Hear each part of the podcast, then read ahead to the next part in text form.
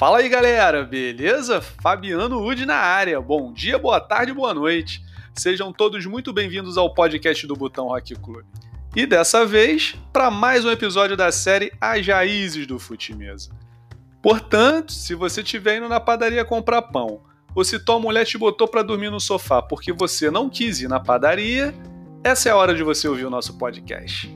Lembrando que para nos acompanhar é simples. Se você tem um telefone Android, é só instalar o aplicativo Google Podcast. Se o teu telefone é um iPhone, basta instalar o Apple Podcast. Todos os nossos episódios também estão disponíveis no Spotify. Ou, se vocês preferirem, podem acessar o endereço anchor.fm barra Botão Rock Club. Anchor se escreve A-N-C-H-O-R e Botão Rock Club não tem acento. Beleza?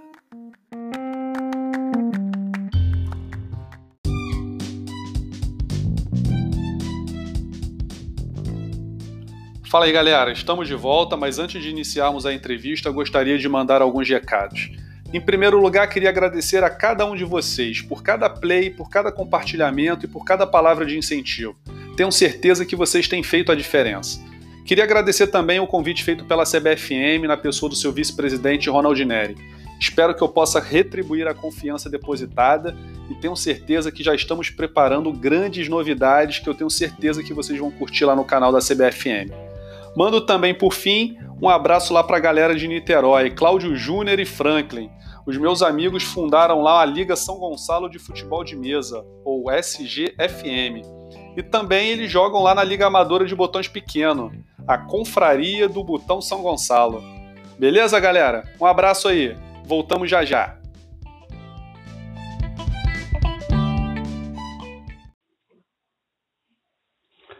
Fala aí, galera. Estamos de volta e dessa vez com o nosso entrevistado desse episódio do As Raízes do Fute Mesa. Mas antes da gente começar a nossa entrevista, eu queria propor que fizéssemos juntos um pequeno exercício. Eu vou pedir que vocês todos fechem os olhos por alguns segundos, tentem não pensar em nada, se concentrem só na minha voz. Cleciano, Taroca, é para vocês fecharem os olhos aí também, galera. Agora vocês vão imaginar uma árvore.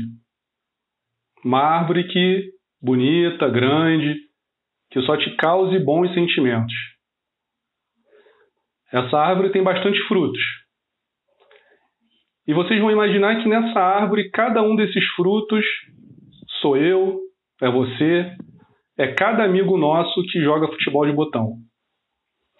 E essa árvore é grande e, portanto, possui raízes profundas. E as raízes são aquelas pessoas que criaram as ligas amadoras no passado, são as pessoas que continuam criando as ligas amadoras no presente, que criaram a federação, a confederação. Então, uma árvore grande com bons frutos e boas raízes. Mas imagina que os sais minerais que são absorvidos por essas raízes, elas precisam chegar até os frutos. E o nosso entrevistado de hoje, ele é parte essencial dessa árvore. Ele compõe o tronco dessa árvore, que leva os sais minerais que são absorvidos pelas raízes até os frutos. Ele é um elo de ligação entre o passado e o presente. Ele, faz, ele também é fruto, ele também é raiz, ele também é tronco. Seja muito bem-vindo, meu amigo Ronald Neri. Obrigado, Fabiano. Obrigado aí aos ouvintes do podcast do Botão Rock Club. É uma iniciativa maravilhosa, inovadora, é, sem precedentes na história do esporte. E brilhantemente conduzida por você. É, eu acho que a gente nunca teve isso, né? É uma, é uma, é uma diferença do que a gente vem tendo em relação às lives. É, mas é um sucesso total, é um sucesso comentário de todos. Nunca vi ninguém falar um comentário diferente. Obrigado pela oportunidade de contar um pouquinho aí é, da história do, do, do, da modalidade da né? um pouquinho da minha história na modalidade. Vamos lá. É isso aí, a gente que agradece, Ronald. Então, começando pela pergunta clássica. Como foi que o futebol de botão surgiu na tua vida? Foi ainda na infância? Cara, foi ainda na infância. É, eu era muito menino, né? Eu tenho uma irmã, né? Eu não tenho, é, eu tenho só uma irmã, então eu jogava muito com meu primo, né? Eu tenho um primo que é que são que é dois anos mais velho que eu, e, e a gente sempre jogou. Ele me ensinou a jogar, né? E a gente jogava sempre muito na infância, assim. É, e acho que foi daí que surgiu a paixão pelo futebol do botão, né? Lá atrás, é, jogando muito com ele, campeonato, no, ele morava num condomínio e eu jogava lá com ele. Eu também, depois de um tempo, passei a morar em condomínio também na Zona Sul, aqui do Rio. E, e aí era uma febre na década de 80, né? Eu sou de 75, então aí a gente está falando aí meus 10, do, 10, 11 até os, sei lá, uns 14, foi quando eu parei. E surgiu aí, né, jogando nos condomínios, né, é, muita gente, a maioria das pessoas eles jogavam, moravam em vila, jogavam, mas na Zona Sul eles eram jogados muito dentro dos condomínios, né, e foi aí, foi aí que começou.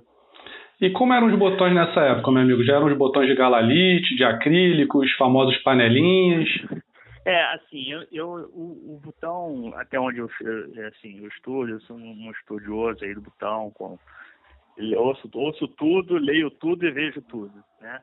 Então, assim, o botão sempre foi o berço do futebol de botão, sempre foi a Zona Norte, né? A Tijuca, aquela área ali onde tinham, né, onde falam dos botões do Encantado, né? Os botões da Bertiza. Na verdade, aqui na, na, na, Zona Sul, a gente comprava os botões na papelaria, né? Então, eram os botões os botões da Bertiza, né? Os botões de escudinho, os botões de, de bola de ouro, olhinho. E eu sempre, além disso, eu, eu sempre gostei muito de colecionar. Então, eu acho que quando eu parei de jogar é, com botão pequeno, leva-leva, né? Eu acho que eu cheguei a ter, não sei, cara, eu teria de ter, sei lá, uns 80 times, de todos os clubes de, de escudinho, da Bertiza, botões misturados. É muita coisa, muita coisa. Tinha muita coisa. E vocês têm esses botões guardados até hoje? Cara, então, aí de, de um tempo um tempo atrás, eu tinha muita coisa guardada, mas eu não usava. E eu, como já estava jogando é, na federação, com os botões maiores, um dia um colecionador, é, que é até o Rick Madri, aí é ele joga, ele está no meio dos colecionadores, é, muita gente conhece. E ele me procurou na época e me fez uma, uma, assim, uma, uma super oferta nos botões, né? E foi assim, ele era ele, eu já não estava mais colecionando, né? Então o que, que eu fiz? Eu tirei o meu, o meu time titular da época, né? Os meus botões do Flamengo vermelho e preto, né? Que na época tinha aquele vermelho, preto e branco que era mais comum, e tem o vermelho e preto que era da década de, sei lá, mais antigo um pouco, né? Da década de 70, não sei, que era difícil de conseguir. Então eu peguei esses botões mais antigos, né, que eu tinha um carinho especial assim, do meu time titular e esses botões do Flamengo, e fiquei com alguns, assim. Então eu acho que hoje eu devo alguns times que ele não levou que eu fiquei, e acho que ainda devo ter aqui, sei lá, uns 50, 50 ou 60 botões desses pequenininhos. Ah, bacana. E aí, Ronald, essa primeira fase, ela durou até que idade mais ou menos? Seus 14 anos?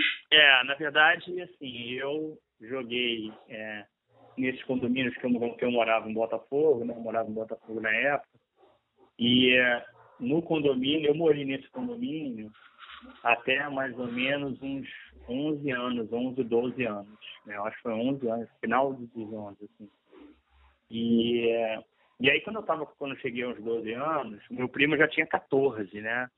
Então, meu primo já não estava mais na vibe de jogar botão, né? Ele já estava na vibe de festinha, né? De colégio, de ele era DJ, então é, ele já começou naquela fase de aprender a, a, tocar. E, bom, e aí eu já fui ficando meio sozinho, né? E depois que a gente saiu desse condomínio, é, e aí já não tinha mais ninguém, porque eu já estava na fase assim de 12, 13, o pessoal já, é a época que o pessoal já está mais largando, né, o botão. Pelo menos era na década de 80. Aí. E aí eu fazia os campeonatos sozinho, né? Tinha aqueles, aqueles times que eu jogava sozinho em casa, tinha mesa, aqueles cadernos com campeonato. Como eu tinha muito time, eu conseguia fazer campeonato de todos os, todos os, os estados. Então tinha campeonato mineiro, campeonato carioca, campeonato. Então eu sempre fiz isso, desde a época que eu morava em condomínio, assim, né? Campeonatos, meio uma coisa que o Hamilton faz até hoje na loja dele, que ele tem lá os campeonatos anotados no caderno. Então isso aí, aí eu joguei mais ou menos até uns 14 também, que foi quando eu parei, uns 13, acredito, 13 para 14, foi quando eu parei de jogar. E jogava dos dois lados da mesa, provavelmente, né? Fiz muito Cara, isso também. É, na verdade, assim, a mesa que eu tinha era uma mesa que ficava no chão, né? Eu, eu naquela época, é, eu não tinha, eu tinha até eu tinha uma mesa com pé, mas muitas vezes eu, é, eu jogava tanto no chão quanto em pé, aquela mesa que já tinha o pé preso nela, né? Sei, sei qual é. E aí, às vezes, com preguiça de armar, eu deitava ela no chão e ali mesmo que eu jogava, né? Mas eu joguei tudo, cara. Eu joguei no carpete, fazia campeonato no carpete, que aí, às vezes, tinha aquele, aquele carpete que é mais ralinho, né? Que rala, rala os joelhos, que antigamente tinha esse carpete, que era muito bom de jogar, né? Porque o botão não, não pulava, né? Eu já tentei jogar em carpete mais fofo, mas aí você tinha que botar, tipo, aquele dedinho para dar bicicleta pro botão não correr, né? Mas assim, é... e na casa do meu primo a gente jogava o que a gente chamava de campo-cama, né? Que era o, o estrado da cama de baixo da cama dele, né? Que ele, ele fez o chamado campo-cama. Tirou o estrado e aí fez a marcação do, do campo. E aí quando eu ia dormir na casa dele, que eu ia direto, pô, cara, eu já acordava de manhã arrancando o colchão para jogar no campo-cama. Vamos jogar, vamos jogar, vamos jogar. E foi isso aí. Isso aí, essa é mais ou menos a época lá de trás. Ah, bacana. E aí, Ronald, provavelmente a sua história é a mesma de muitos de nós, deve ter tido um hiato e você provavelmente voltou, voltou, na fase adulta. Quando foi exatamente. isso? Em que ano mais ou menos foi isso e como se deu esse seu retorno? Então, aí teve esse ato aí que eu parei de jogar em, com uns 13 para 14 anos, né?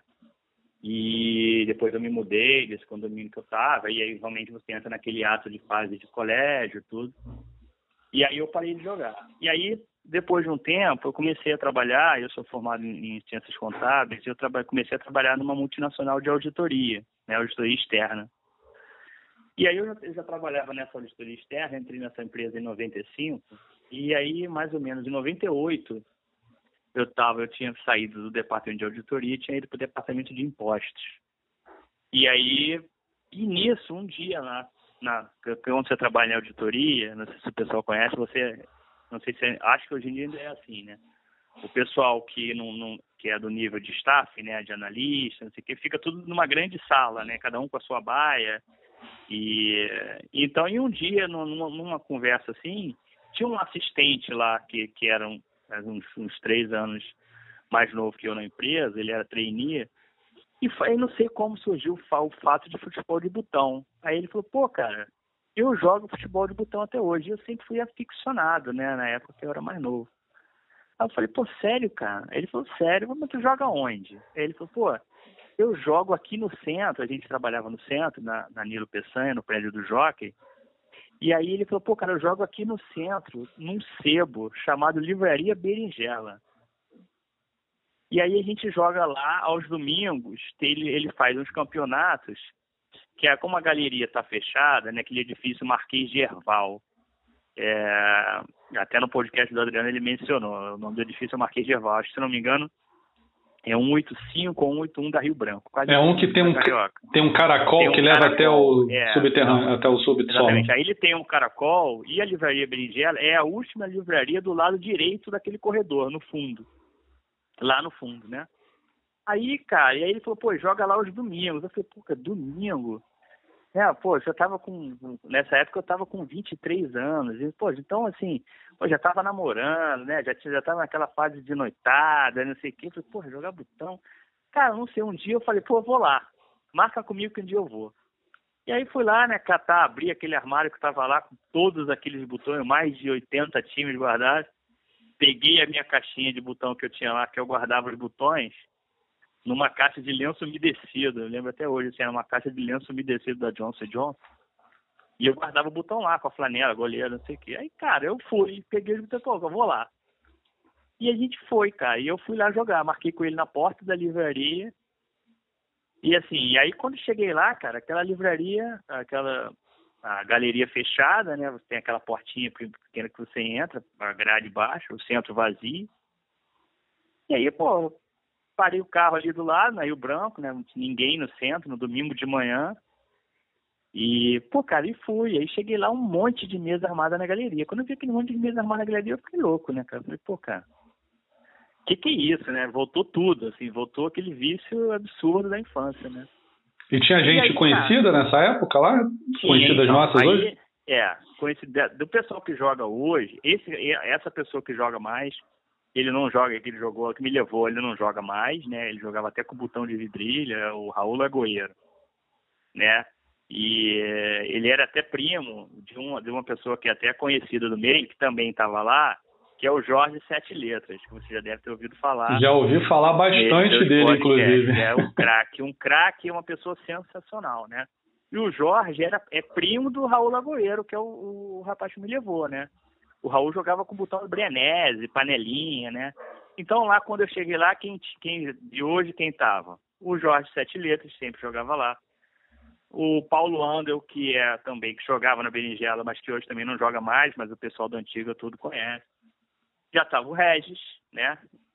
É, o João Carlos, é, Rafael Marques, que, que, todos conhecem também, o Marcelo Banfield, que parou de jogar, que ele tem até uma barraca hoje de botões antigos e, e, e antiquário na, na Praça 15. E isso, cara. Adriano, Adriano Mestre, né? Que é quem expunha os botões, vendia desde aquela época. E assim, cara, eu acho que assim, se eu não, não perdi ninguém, essa galera é, é essa galera, essa galera que tava lá.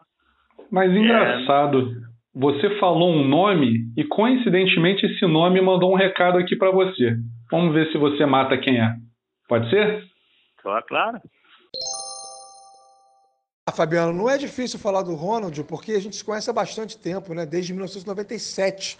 São 23 anos de amizade. Conheci o Ronald lá na Berinjela Cup, quando ele foi jogar lá é, a Liga do Maurício, né? E o Ronald era um cara muito na dele, não era de muito papo e tal. Com o passar do tempo, ele foi é, desenvolvendo com as pessoas uma relação mais próxima, foi ficando mais amigo e se tornou uma liderança posteriormente na Rex e também na, no Maxwell. Né? E aí a nossa amizade só cresceu. Ronald pertence a uma linha de jogadores de altíssima qualidade, é, vitorioso, cheio de conquistas. E como ser humano, grandes momentos passamos juntos, é, muitas resenhas, a gente sempre brincando muito, zoando muito ao outro. Eu tive a felicidade de ter ido no casamento dele e ele no meu. É, as, as, famílias se conhecem, né? Então isso, é, isso facilita para que haja uma, uma convivência ainda melhor. E esse viés de liderança que ele vem desenvolvendo já há algum tempo na Confederação Brasileira de Futebol de Mesa nada mais é do que a continuação de uma tendência que a gente já percebia nele lá atrás. É um dos bons caras que eu conheci no futebol de mesa, um grande amigo, um parceiraço mesmo. E a única coisa que eu tenho a dizer para ele é que ele está mal de ídolo, porque uma vez ele disse que o ídolo dele sou eu. Pode isso, Fabiano. Um abraço para todos.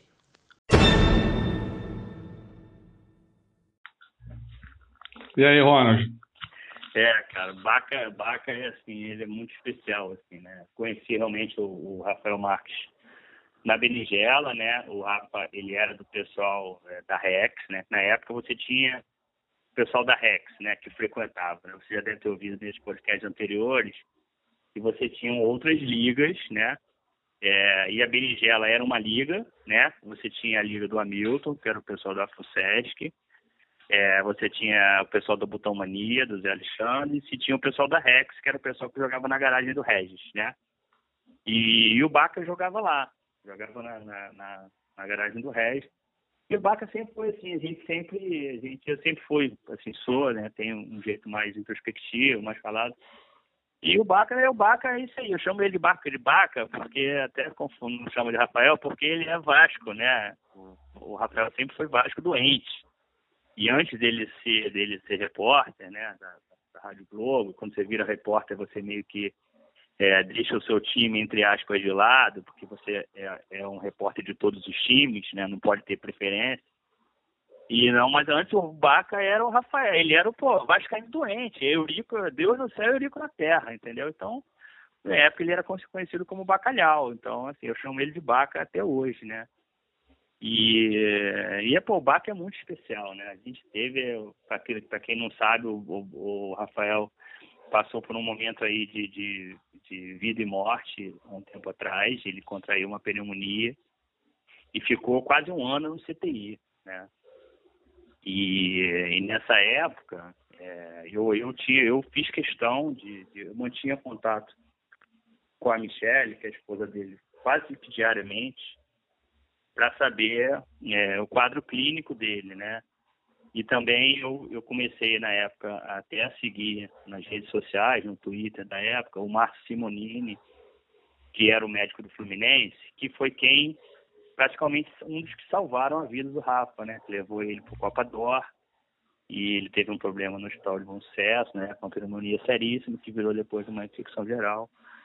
E, eu cheguei a visitar o Rafa no CTI e, e, é uma imagem muito forte que eu tenho até hoje. Assim, eu fui com o Zé Luiz na época.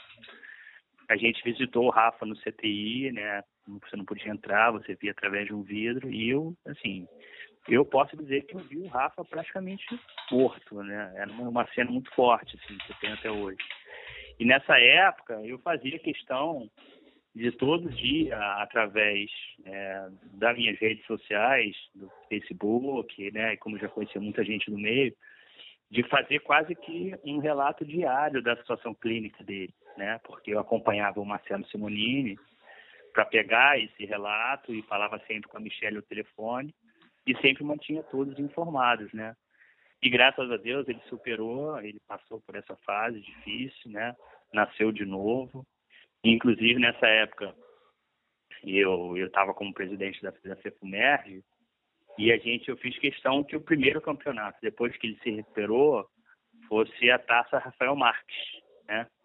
Em homenagem à pessoa e e assim, cara, eu, eu falo que ele é meu ídolo porque assim eu não vejo no radialismo é, hoje em dia, lógico, tem vários monstros do radialismo, mas eu acho o Rafael sensacional nos comentários que ele faz, na clareza que ele põe nas coisas. Ele não está ali para fazer mídia nem para aparecer. Ele fala com conhecimento. Ele é muito técnico. Ele é muito bom no que ele faz, né? Então, assim, quando ele fala que ele é meu ídolo, ele é meu ídolo no rádio, meu ídolo como pessoa, porque ele só conseguiu passar por essa fase porque ele é um guerreiraço. Assim. Ele é é um amigo que a gente tem no coração. Minha mulher adora ele, a minha família adora ele. A gente não tem mais tanto contato por causa da rotina é, dos dois, né? E, mas assim, sempre, sempre mantive contato com ele, mesmo na época que ele ficou sem jogar aí muitos anos. E o Rafa é, mora no meu coração. O Rafa é sensacional. É isso aí, eu sempre digo que nunca é apenas futebol de botão. Nunca, e... nunca, definitivamente não é. E eu lembro bem desse período que ele estava internado, eu sempre ouvi bastante a Rádio Globo. E eu lembro até hoje de uma ligação, do, acho que era do Felipe Cardoso, não sei se ele está lá ainda, acho que não. Ele emocionado porque tinham acabado de receber a notícia de que ele tinha, acho que, saído da, do CTI, alguma coisa assim do gênero. E acho que foi numa época também que o Luiz Mendes, que era um outro radialista né, famosíssimo, uhum. também estava doente, enfim. E que bom que o, que o Rafa aí se recuperou e tá com todos nós aí. Eu vim, vim, vim conhecê-lo através do futebol de botão, né? Bem depois é, desse episódio. O Rafa, o Rafa no futebol de botão sempre foi um monstro, assim. Quem conheceu é, o Rafa na época que eu joguei, né? Ali que eu comecei em 97, 98, o Rafa era os tops da modalidade. É que as pessoas não, não lembram, assim, não, não conviveram, mas o Rafa era um bicho papão, assim, entendeu?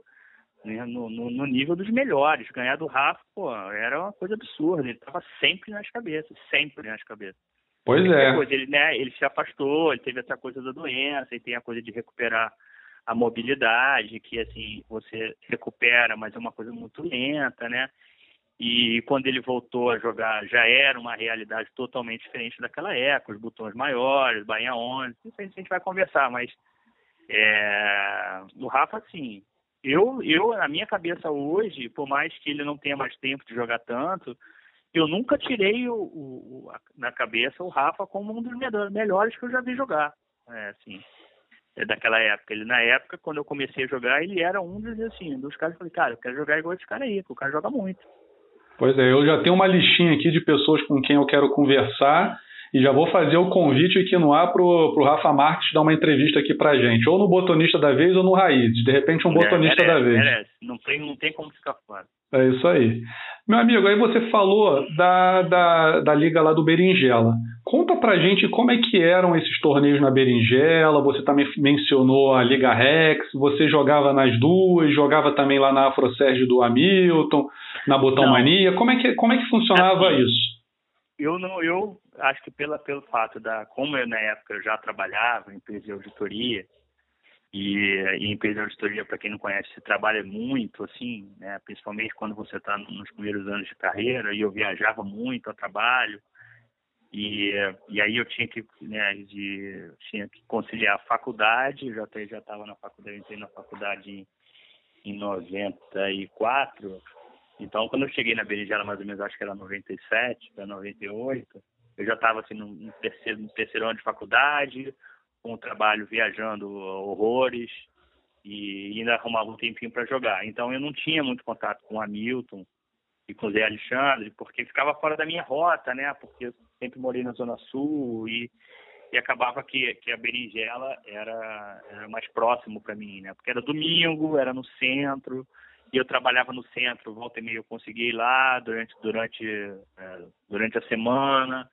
Aí o Maurício montava, o Maurício Berinjela, a gente chama de Maurício Berinjela, que era o dono da, da, da, da do sebo, né? Ele e o irmão, que era o Eduardo, que tinha uma loja de CDs lá dentro.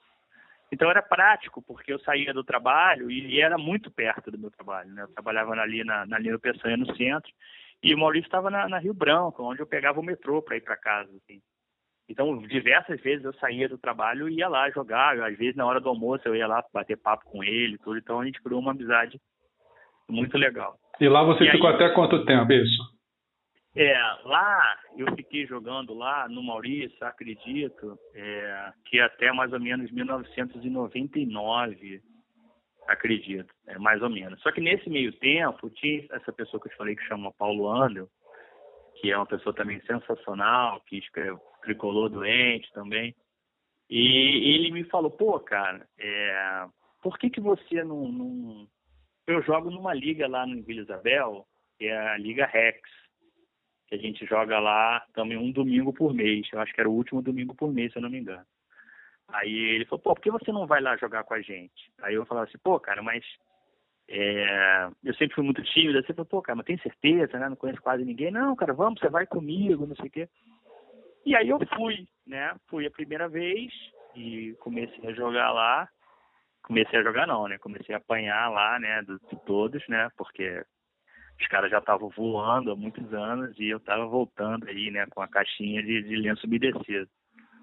E, e foi, cara. E aí eu fiquei jogando nas duas. Aí depois de um tempo que você entra, né, você já não acaba entrando num ranking anual, né? E você e você acaba tendo que jogar sempre, até para você, se tivesse, quando tinha uma lista assim de, de espera, né? Que antigamente não cabia muita gente, porque era na garagem do Regis, então cabia, se não me engano, umas três ou quatro mesas, assim, na parte coberta, que era uma vaga que não era usada, aí empurrava o carro, botava as mesas. Então você, para não ficar fora dessa lista, que não era, não cabia todo mundo, então você, eu sempre ia porque eu estava sempre ali, eu passei a ser uma pessoa frequente lá, né, né?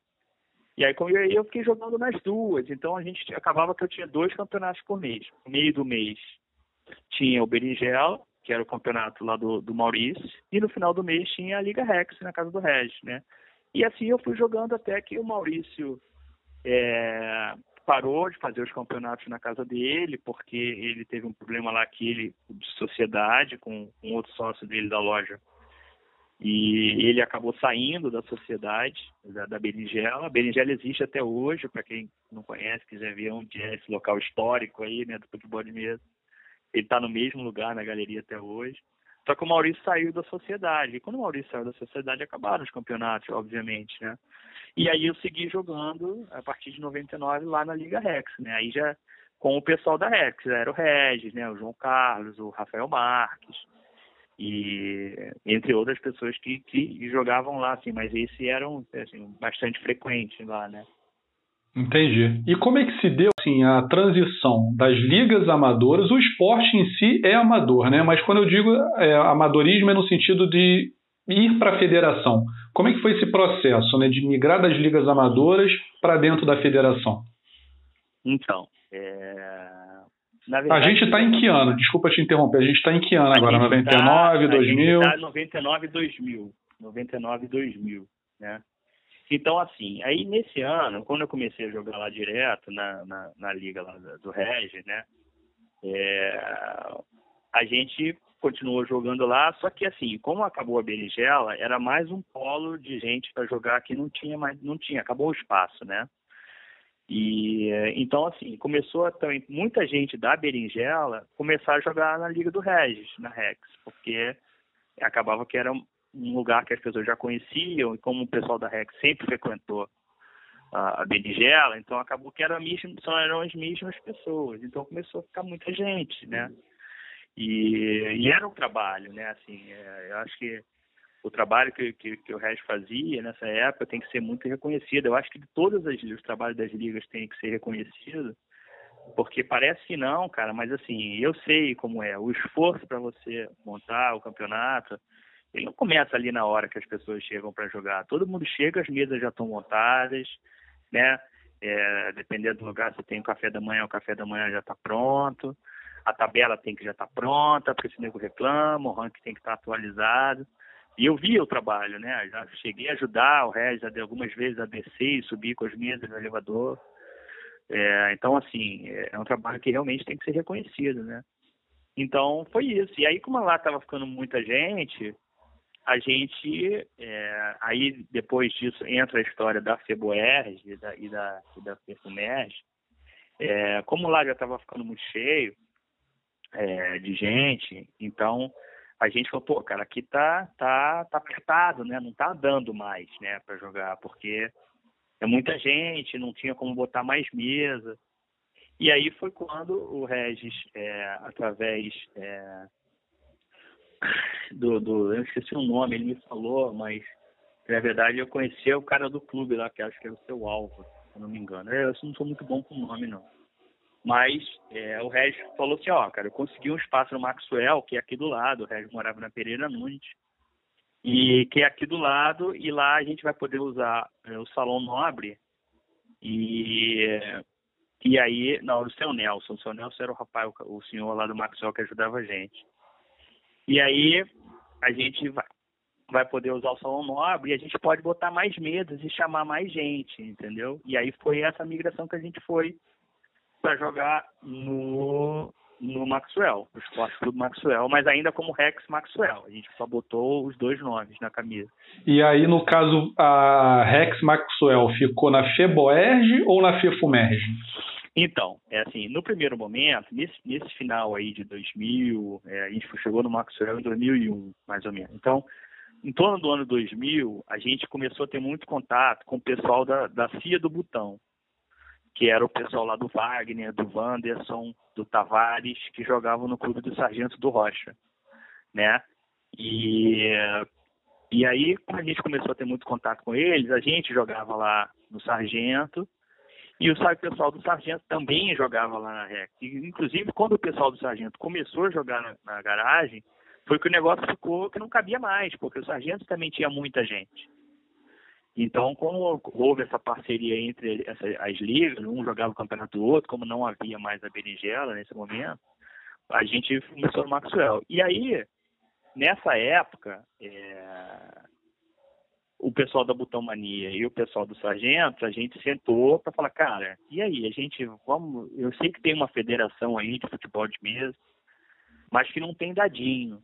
É, é só o pessoal da bolinha, o pessoal da, da e que era o pessoal da FEFUMERG. Aí a gente falou, pô, cara, vamos falar com esses caras, será que a gente não tem como botar o dadinho na federação? Porque, pô, todo mundo, né? O dadinho sempre foi a maior regra jogada no Rio de Janeiro, né?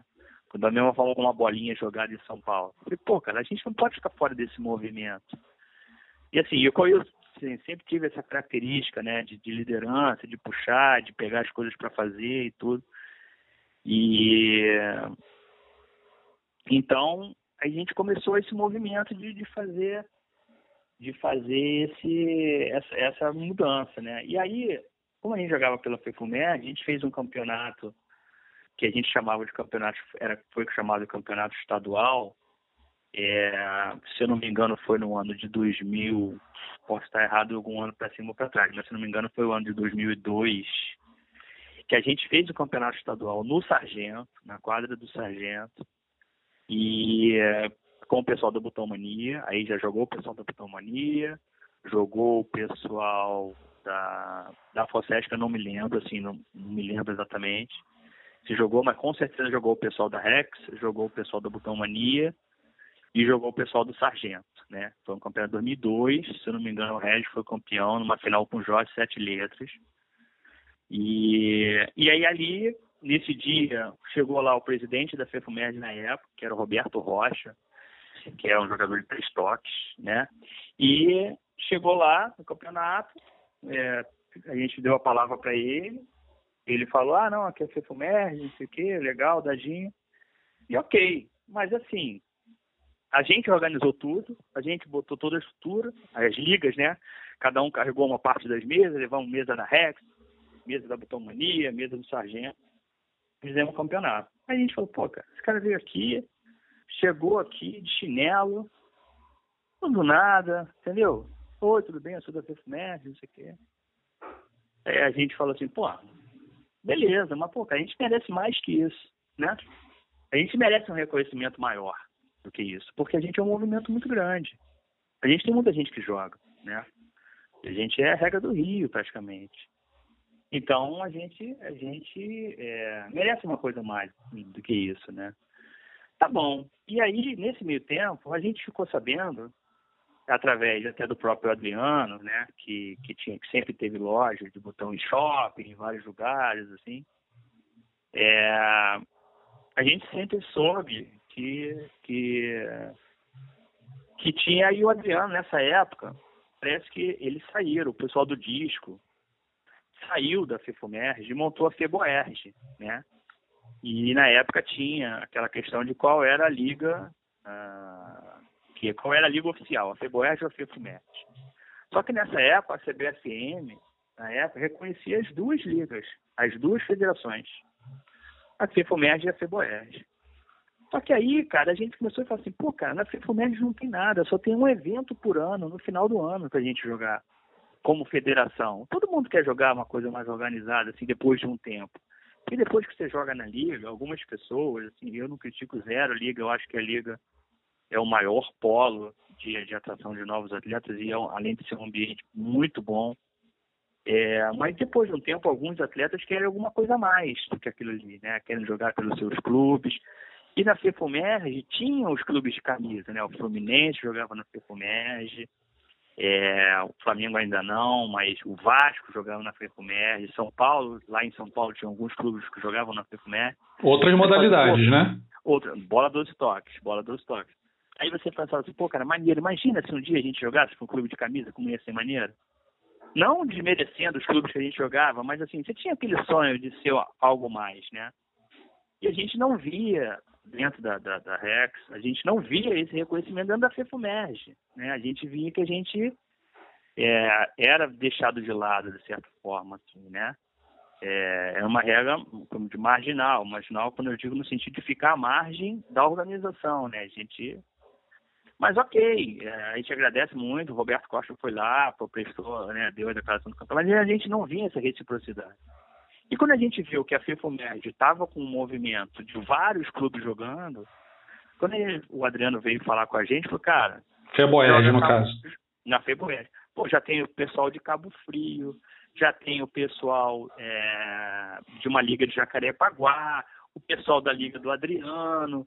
A gente falou, cara, uma liga, o pessoal de Penedo que jogava. Aí a gente olhou e falou, cara, olha só, aqui a gente tem um campeonato por ano. Pô, aqui a gente tem um calendário da modalidade com, com campeonato regular o ano inteiro na federação. Aí a gente internamente na REC falou, pô, por que, que a gente vai ficar na FEFUMERG? Nada contra a FEFUMERG, nada contra o pessoal que estava na FEFUMERG, é, na época o pessoal da Butomania, tudo. E aí a gente falou do pessoal do Sargento, aí a gente falou, cara, e aí foi o que aconteceu. Nesse meio tempo veio em 2003 um Mundial que o Leão foi campeão.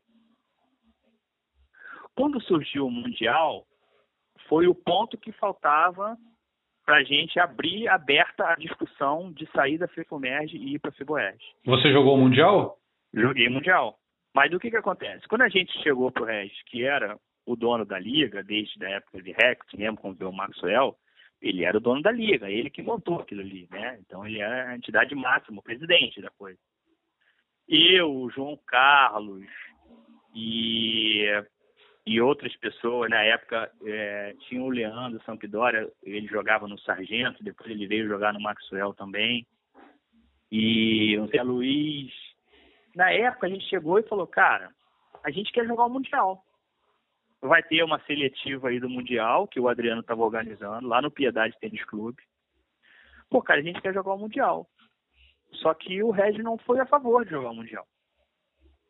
O Regis, na verdade, ele não era contra a gente ir para a FEFUMERG e também não era contra a gente ficar na, FEFU, na, na FEBOERG, né? Ele não queria participar dessa confusão naquele momento. Ele falou, não, cara, eu acho que a gente não tem que se envolver nessa discussão de FEFUMERG, FEBOERG. Só que a gente falou, cara, a gente quer jogar. E aí, como é que faz?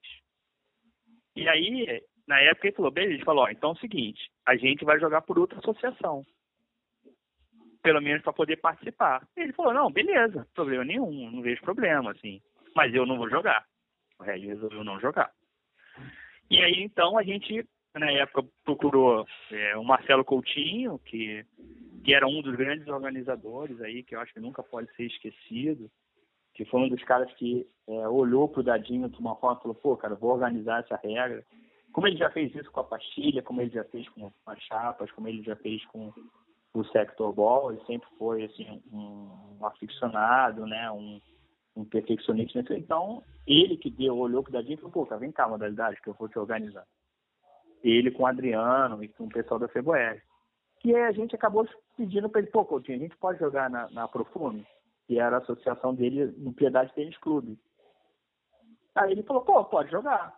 E aí foi assim, né? Eu joguei pela Profume, o Zé Luiz jogou pela Profume e o Leandro, que era o Sampdoria, também jogou pela Profume. O João Carlos já jogou pela Liga do Lian, que era portenha na época. E a gente disputou o um Mundial. Disputou esse Mundial lá que o, que o Lian foi campeão. Né? E, e nessa época eu já estava jogando melhor um pouco, e mas eu acabei ficando em quinto lugar, porque na naquela época a gente fazia, depois de muito tempo na federação também, as fases finais eram, iam sempre formando, depois da primeira fase, ia sempre formando grupos de quatro. Então, era grupos de quatro passavam os dois primeiros. Grupos de quatro passavam os dois primeiros e ia fechando até ficar um quadrangular final, né?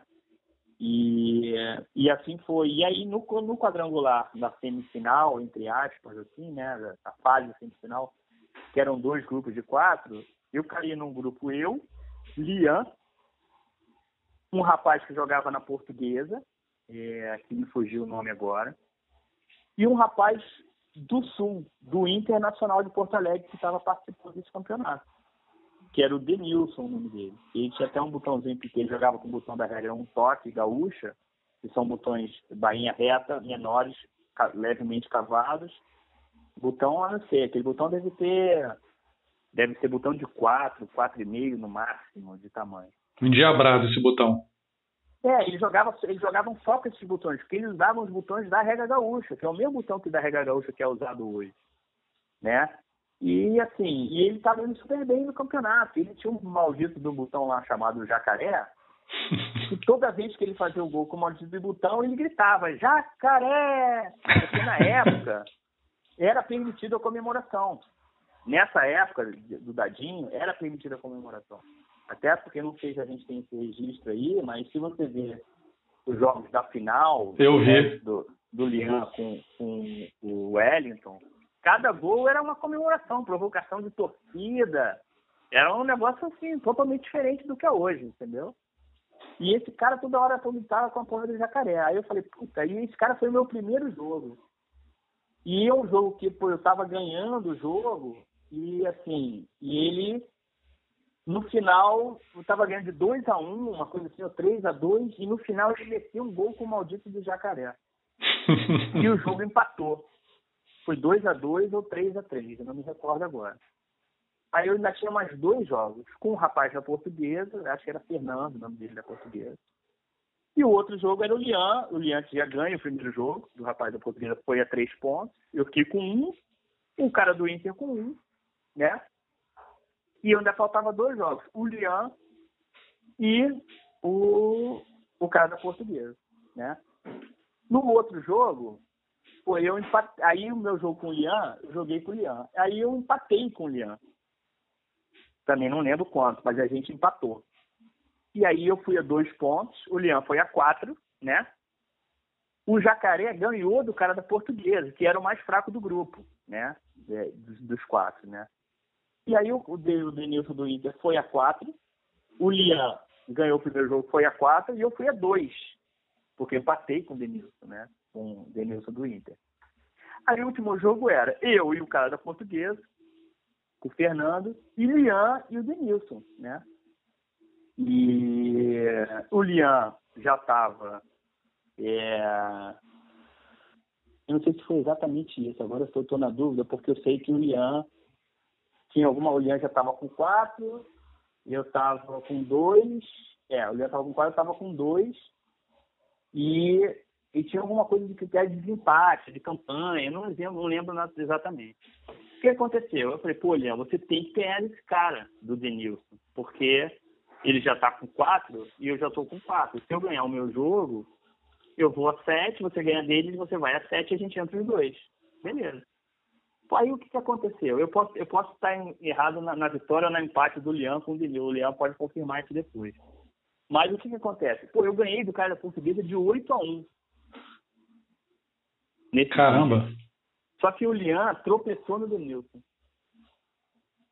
E aí, pelo critério de desempate, ou, de, ou de, na época, não sei se valia a fase anterior, não sei. Acabou que eu não entrei, eu fiquei em terceiro do grupo pelo desempate. E entrou o Lian e o Denilson, que foram para o quadrangular final. E aí, como eu tinha a melhor campanha de todos os outros eliminados, eu acabei ficando em quinto lugar. Foi o que é. aconteceu. Então, na verdade, o jacaré me, me abocanhou ali. Jacaré, filho da mãe. É, exatamente. aí depois no quadrangular é, entrou do outro lado entrou o Wellington e o Eduardo de Ipanema. É, e, e acabou que, se não me engano, aí, só que aí na fase final o Jacaré morreu. O Jacaré fez uma bolsa do Jacaré, porque é, acabou que todo mundo ganhou do Jacaré na. O Jacaré só serviu para atrapalhar. E todo mundo ganhou do Jacaré, o Eduardo ficou em terceiro, a final foi o Lian e o Wellington, e o Lian ganhou do Wellington na final. Entendeu? E aí, nesse período, a gente já jogou por outra, outra, outro clube na Feboerge.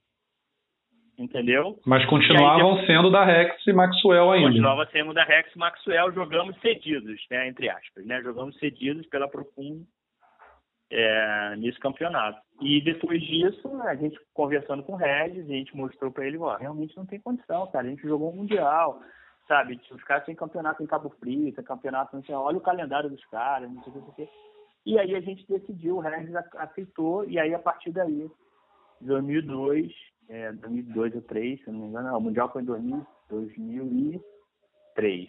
É, aí a partir já de 2000, foi início de 2003, 2003 o Regis aceitou, a gente foi para o Peboé. Entendi. Né? E aí, bom, aí teve lá, de certa forma, a gente meio que é, rachou com o pessoal do Sargento nesse momento, né? Porque é, eles continuaram na, na, na Merge, com o Zé Alexandre, e a gente no grupo Ceboeres, né? E aí, nessa época, assim, o Wagner vai até lembrar disso, o Wagner foi lá no, no Maxwell um dia de noite com uma carta, dizendo assim, ó, tá aqui o Wagner sempre foi aquele cara super formal, né? Ó, gente, eu vim aqui dizer para vocês que, infelizmente, vocês não são mais bem-vindos no Sargento, porque é, vocês são agora da Feboerd, não podemos aceitar. E alguma coisa desse gênero, aquele jeito do Wagner de falar. E aí, cara, ele falou, bom, beleza. Só que a única pessoa que era da, da FEFUMET, continuou na FEFUMET, mas que continuou jogando na Rex e nunca parou de frequentar o Maxwell, é o Tavares. Quem? Então, o Alexandre Tavares. Ah, vê se é esse, por acaso, se é esse cara aqui, o Ronald. Boa tarde a todos, boa tarde, Fabiano. É... Eu soube agora para me postar uma, alguma coisa, falar alguma coisa sobre um, um cara que eu tenho profundo, profunda admiração e considero um grande amigo. Um cara que eu conheci em 2001, no finalzinho de 2001, jogando pela Rex, a gente nós fomos convidados para participar de um torneio e, e o Ronaldo fazia parte já da Rex nesse período. Conheço esse cara desde 2001 falar o que do cara? Que é uma excelente pessoa, que é uma pessoa sensacional, um amigo que está sempre ajudando a todos, um amigo que realmente, em qualquer hora tu consegue falar com ele, ele está sempre posto a te ajudar, te chamar a atenção, bronquear se você estiver errado. Sobre o futebol de mesa, o cara é um, uma marca, ele não, não tem o que falar dele, já ganhou tudo. E, e o que ele se doou, o que ele fez para a regra estar tá hoje da situação que está, todos nós sabemos, isso aí não precisa nem de falar. Fico satisfeito mesmo de poder falar alguma coisa sobre esse cara. Eu tenho muitos amigos no futebol de mesa, mas esse aí é, é, um dos primeiros que eu tive e mantenho até hoje. Uma excelente pessoa. Ronald, pô, cara, falar o que de você, meu irmão? Um cara que conseguiu fazer um Vascaíno, vestir a camisa do Flamengo e comemorar, não precisa de falar mais nada. Não precisa de falar mais nada mesmo. É um parceiro, um amigo que eu vou levar por toda a minha vida aí. E te dar sempre parabéns por tudo que você fez pelo mundo do botão. Cara, fica com Deus. Beijão na família toda. Conta com a gente com o que precisar aí. Um abração, meu irmão. Um abração a todos. Fiquem com Deus. Grande Tavares, um abraço aí, meu é, amigo. Obrigado pela participação. Tavares, é, é, demais. Então, aí, por isso que eu tô falando, Tavares, cara, ele sempre foi. Ele sempre, quando, quando teve esse negócio da, de a gente não, não poder mais jogar no Sargento, e a gente nunca fechou as portas para o sargento. O sargento fechou porque a gente mudou de federação, que não fazia, que não fazia sentido, né? Ok, cada um com seus argumentos. Só que o Tavares foi um que peitou o pessoal do sargento. Ele falou, cara, olha só, eu não vou deixar de jogar no Maxwell. Os caras sempre me trataram bem. É, eu sempre fui muito bem-vindo, não tive problema com nenhum. Eu não concordo com esse posicionamento de vocês. Eu não vou para a CBR. Ele, o Tavares não foi para a CBR. É, mas eu vou continuar jogando os abertos do Maxwell. Porque os abertos do Maxwell, Fabiano, eles, se você puder comparar com os dias de hoje, ele é como se fosse a etapa da federação. Porque a gente jogava um só no 9, cada vez a gente tinha mais meses. Então a gente já chegou a ter no salão do Maxwell, sei lá, 30 meses, uma coisa assim. Se fosse uma etapa, brasileiro. Então, o campeonato do Maxwell era o campeonato do mês, que todo mundo queria jogar. Quando a gente foi para lá, a gente ficou com uma estrutura de norte, então é, era como se fosse a etapa do estadual, literalmente. É, e Tavares, cara, assim, o Tavares, é, como a gente pegou uma amizade meio que de graça, assim, né, na época que ele jogava lá, é, o Tavares vai lembrar disso, o sargento, é, o sargento do Rocha, nessa época eu trabalhava numa outra empresa, não estava mais na auditoria. E eu trabalhava perto de casa, eu trabalhava na Light na época, né? era, era, na área fiscal da Light. E eu tinha mais tempo, porque eu morava no Catete e a Light era na praia do Flamengo 66, né? Então eu só atravessava a pé ali os jardins do Palácio do Catete, estava no trabalho, almoçava em casa, então eu tinha muito mais flexibilidade. E era um ritmo de trabalho mais tranquilo que na auditoria. Não tinha as viagens e coisas assim. E aí, cara, toda terça, não sei se era terça ou quinta, que tinha o sargento. Cara, eu ia toda quinta ou terça-feira lá jogar. E aí eu ligava pro Tavares e falava assim, tu vai? Ele falava, vou. Eu ia, cara. E muitas vezes eu cheguei lá, era um dia, tipo um dia de treino, como tem hoje na a quinta do Flamengo, né, a quinta do Vasco, é, a terça no River, era o dia de treino do sargento, era aquele dia. Se eu não me engano, era uma quinta-feira. O Maxwell a gente jogava às terças e o último domingo do mês, e treinava internamente aos sábados, mas terça e último domingo do mês era aberto às outras pessoas. E o sargento tinha um treino aberto às quintas e também fazia um campeonato por mês, que eu não lembro quanto. Cara, quantas vezes eu cheguei, eu ia, pegava o carro, mas tinha um Fiat Prêmio na época, ia, saía, morava no catete, saía, pegava tudo aquele engarrafamento da Praça da Bandeira, não sei o quê. Chegava lá na sala do sargento, só tinha o Tavares só tinha o Tavares. Tipo, ninguém foi, o pessoal não avisou que não ia, que não ia ter treino, e só tinha o Tavares. Cara, quanto, eu não consigo nem, não sei, não sei nem a quantidade de vezes que eu joguei eu e o Tavares. Dezenas de jogos, eu e ele. Eu, eu já chegava, tinha vezes que ele chegava lá, estava o Tavares limpando a sala do sargento. O sargento, nessa época, eles dividiam a sala, uma sala de ginástica. Né? Era uma sala de ginástica no sargento. Tinha aqueles espelhos, tem aquelas barras de, de balé, é, colado no espelho em volta da sala. Quantas vezes eu cheguei lá, estava o Tavares varrendo a sala, limpando. E eu ajudava, eu não chegava lá e ficava lá de fora esperando, ah, não, eu sou da Rex, não. Não, cara, vou te ajudar, vamos lá. Quantas vezes limpei a sala do sargento, eu e o Tavares, jogava eu e ele, não via ninguém, às vezes vinha, muito, muitas vezes vinha, mas muitas vezes não vinha. E ficava eu e ele lá jogando direto. Então, assim, a gente sempre teve essa amizade desde essa época, mesmo jogando em ligas diferentes, e nada atrapalhou a questão é, desse negócio da, da, do Ceboés e Perfumés, ele continuou jogando Perfumés, mas continuava, não sei o quê. E sem contar que depois de um tempo, né, de um tempo para cá, o Tavares é quem faz meus botões. Então, assim, o que eu vou falar do, do, do, cara que faz os botões que me dão alegria dos títulos e tudo? Não vou falar dos caras, todos os meus times, praticamente, que eu fui campeão, foi ele que fez. É isso então, aí. O Tavares é, mora no meu coração, total. Bacana. Agora, meu amigo, me, vamos tirar uma dúvida aqui. É, quem ouviu os outros podcasts ficou sabendo de alguns torneios que tinham entre as ligas, ficou sabendo do Mundial. Se, assim, se fosse para a gente cravar o primeiro campeonato estadual reconhecido pela federação, em que ano foi e por qual federação foi? Se eu quisesse fazer uma pergunta, Ronald, qual é o primeiro campeão estadual do Rio de Janeiro, da modalidade dadinho? É assim. É...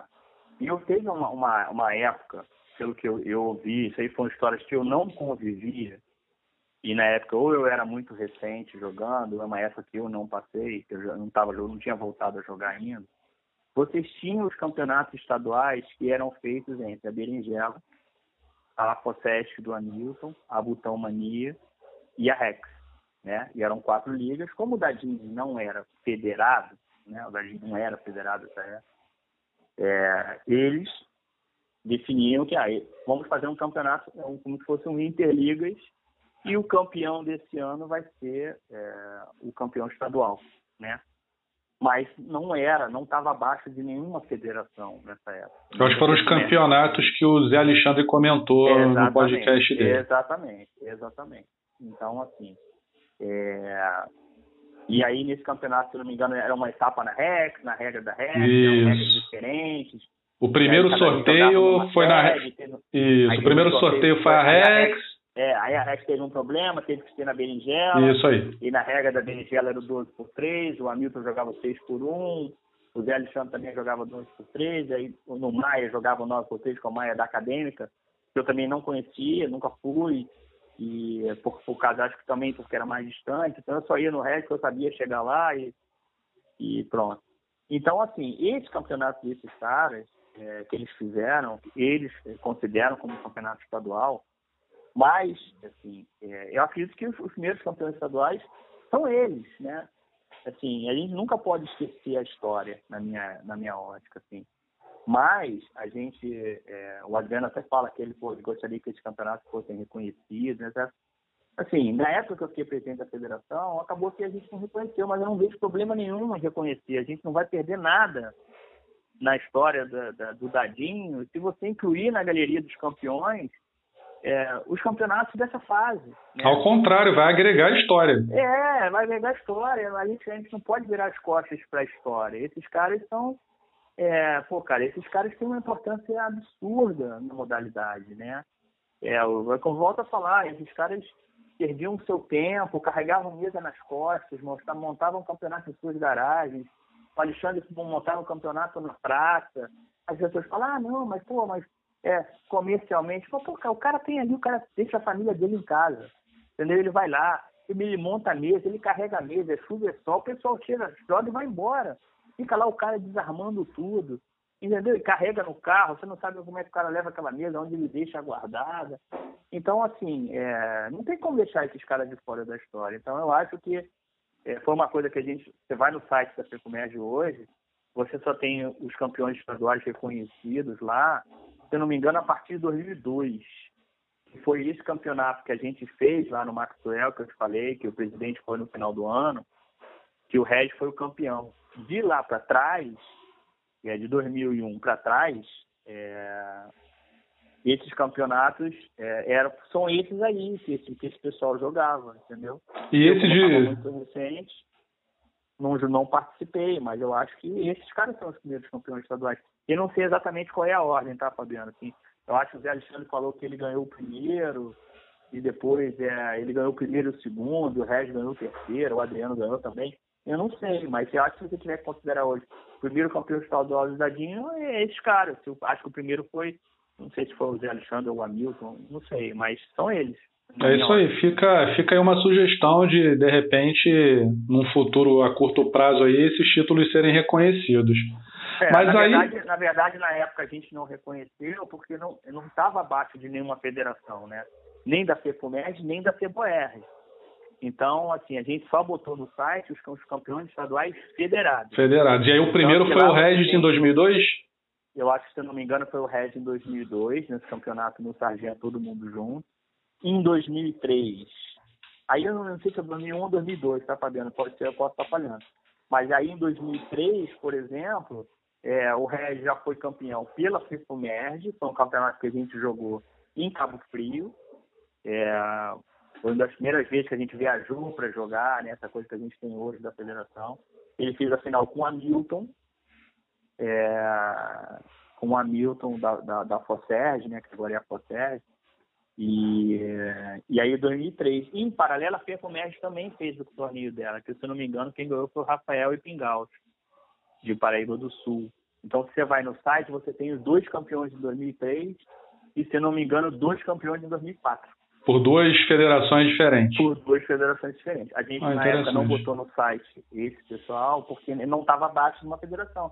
Mas não é nada que possa ser corrigido, como você falou. A gente não perde nada em reconhecer esses caras como campeões estaduais nem que bote lá, bote um asterisco, só na época não é a federação, mas eu acho que não custa, eu acho que não, eu não vejo problema. Eu não sei se de repente a, a, a, a FEFUMERG, como instância máxima lá, o Cláudio Pinho, e pode ter alguma coisa, ah, não dá porque não era federado, não sei, eu estou chutando, né? Mas, é, mas eu acho que só agrega, não vejo problema nenhum. Beleza, é isso aí. Aí depois disso, Regis, você fez parte da FEFOM. Oh, oh, Regis, desculpa. Todo, todo é, é, não, é porque a gente falou do, do título do Regis. É, Mas aí, Ronald. A gente jogou junto muitos anos. Você, entrou, você fez parte da FEFOMERG nesse início também, ainda que não tenha sido com a vice-presidência, mas antes você ocupou algum outro cargo? Não, não. Na época da FEFOMERG, eu, assim, eu tinha voltado a jogar há menos tempo, né? Tinha voltado mais ou menos em 98, 97, 98. Não, eu, eu não comecei, eu não me envolvi, assim, eu como tive sempre essa coisa da organização, de, é, eu, na verdade eu fico muito nervoso, como eu sempre mexi bem em computador, planilha, essas coisas, eu sempre ficava, me dava muito nervoso ver aquelas planilhas feitas na, na mão, que o pessoal fazia, né?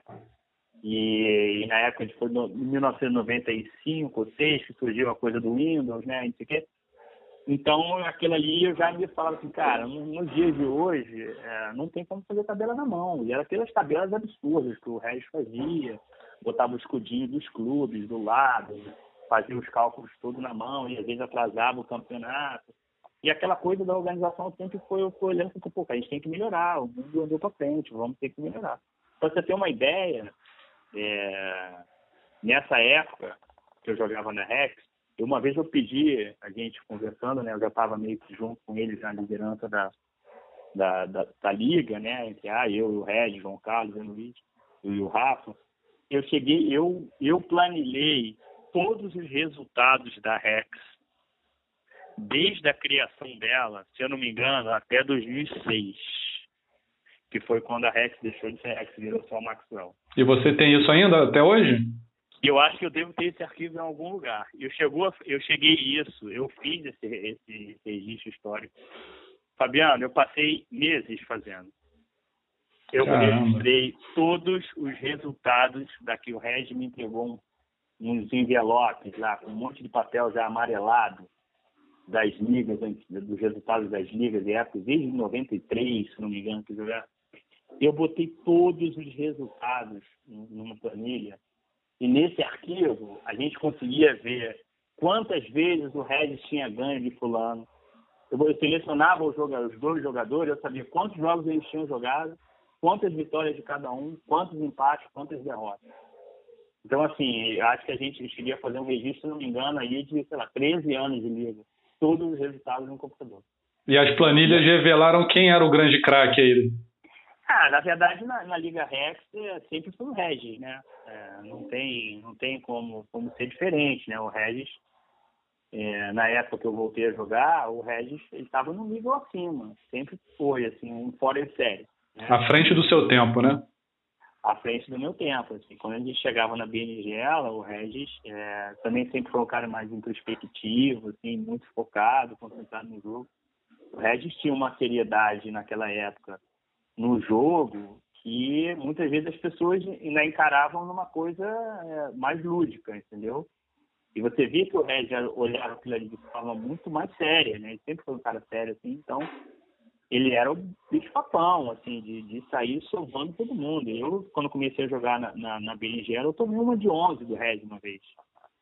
E falando, falando em bicho papão, dizem que quem era uma máquina também era a própria liga, o, Maxwell, né? Dizem que era um papa títulos, era é, realmente uma equipe que forte. Que então, aí o que acontece? Quando a gente começou a jogar, e a gente, o Regis era o cara que jogava melhor de tudo, eu falei, pô, cara, eu acho que eu jogo bem esse troço. Eu jogava quando era moleque. Todo mundo já foi campeão de botão quando era mais novo, né? É, aí eu falei, pô, cara, eu vou chegar no nível desse cara porque esse cara joga muito. Né? E eu vou. E eu comecei a treinar, treinava incansavelmente. Eu treinei, eu posso falar que assim, no início eu treinava incansavelmente. Às vezes idas ao sargento sozinho para jogar, às vezes sábado eu ia treinar sozinho. Precisava só de uma pessoa, não precisava de um treino cheio de gente. Precisava de um. E eu ia treinar e jogava lá 20 partidas. E quando você joga com um cara que joga muito, tipo Regis, a gente acabava que a gente treinava muito entre a gente, automaticamente o seu nível sobe. Mal comparando, se você for comparar hoje, você bota aí o Bandini e o Paulinho no Fluminense. Né? Então, é... E aí eu comecei a, comecei, comecei, comecei, comecei. E aí, cara, eu fui melhorando, fui tendo mais resultado, fui tendo mais resultado. E até que culminou, se não me engano, no ano de 2006, que foi o último ano da Liga Rex, é, antes de ser só o Maxwell, eu ganhei o título do ano na, na Liga Rec, que é o somatório de todos os abertos do ano. E aí é o que é o tipo o primeiro do ranking do acumulado, entendeu? Alcançou o objetivo. É, eu acho que na história da REC, o Regis depois pode me confirmar, eu acho que eu acho que eu fui a única pessoa que ganhou um ano da REC. Todos os outros anos o Regis ganhou desde a sua criação. Entendeu? Então eu alcancei meu objetivo. Então, assim, eu acho que esse pessoal aí que treina, que corre atrás tudo, cara, você tem que botar o objetivo e falar assim, é lá que eu vou. E aí, nessa fase, como eu fui sair fora, só que antes um pouco disso, de 2006, né, que foi quando eu ganhei lá o título da REC, que pra mim era como se fosse um estadual, realmente ganhar o, título da REC é, eu falei, é como se fosse campeão do estadual hoje em dia. É, em 2005, teve a gente, aí teve aquela coisa da regra, né, é, da mudança do 9 por 3, do 8 por 2, da regra híbrida que a gente sentou todo mundo, na época que juntou as federações, em 2005. E a gente fez o primeiro, teve um campeonato 10 por 2, que não deu muito certo, até o Rafael Epingal ganhou lá no Maxwell, a regra não foi bem aceita, o 10 por 2. E a gente fez o primeiro campeonato 9 por 3, né? E que foi o campeonato, eu inclusive fiquei sabendo há pouco tempo, porque eu não sabia que o Maia, né, acadêmica, jogava 9 por 3. Então, na verdade, o 9 por 3 é bem mais antigo mas de forma federada, a gente fez o primeiro campeonato 9x3 é, no metrô da Carioca, onde o Alexandre tinha um quiosque lá. E aí já tinha um mar de gente que começou a jogar lá no, no, no quiosque do Alexandre. E eu ganhei esse campeonato. Aí eu fui assim, então, na verdade, eu ganhei o primeiro campeonato da regra, que a gente chamava até na época de regra experimental 9x3. É um campeonato que eu lembro que tinham 60 pessoas no metrô da Carioca num sábado. Os melhores do Rio de Janeiro Não, jogaram todo, esse torneio. Todo mundo que jogava jogou. Todo mundo que jogava no Rio jogou. Aí jogou gente de todas as ligas. Isso aí foi nesse ano, 2005. E aí no final desse ano, é, 2005, a gente tinha que antigamente o estadual no Rio, ele era um grande campeonato no final do ano, como foi em 2002, que eu te falei que o Regis ganhou.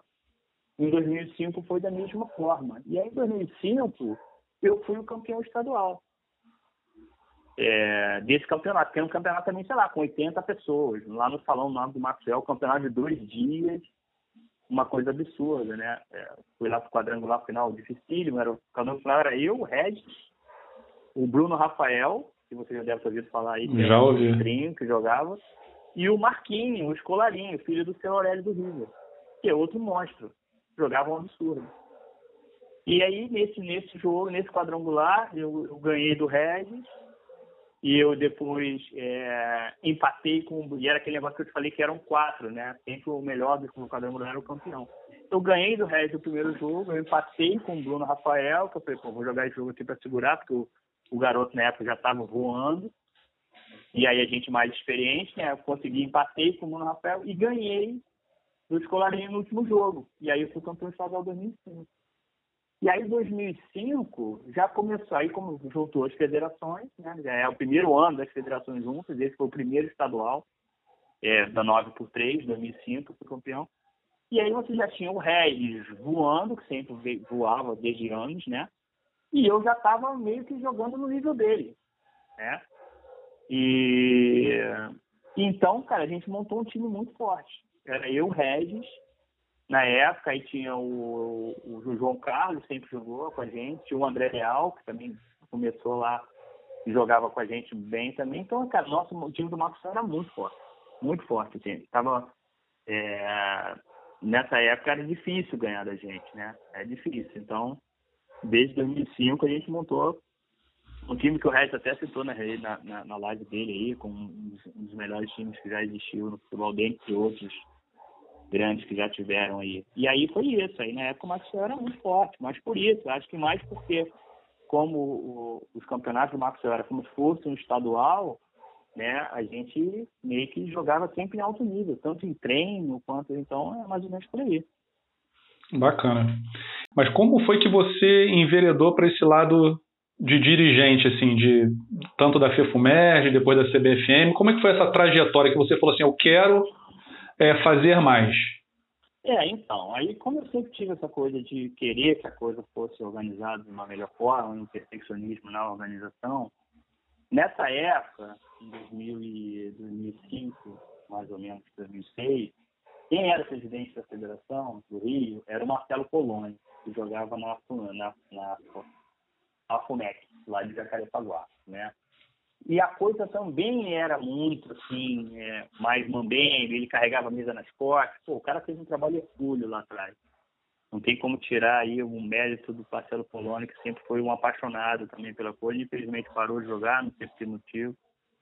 Mas era um cara que sempre carregou muito nas costas, levava é, é, mesa em cima do carro dele, fazia os troféus, não sei o quê. Na época o Márcio Menezes ajudava, coisa assim.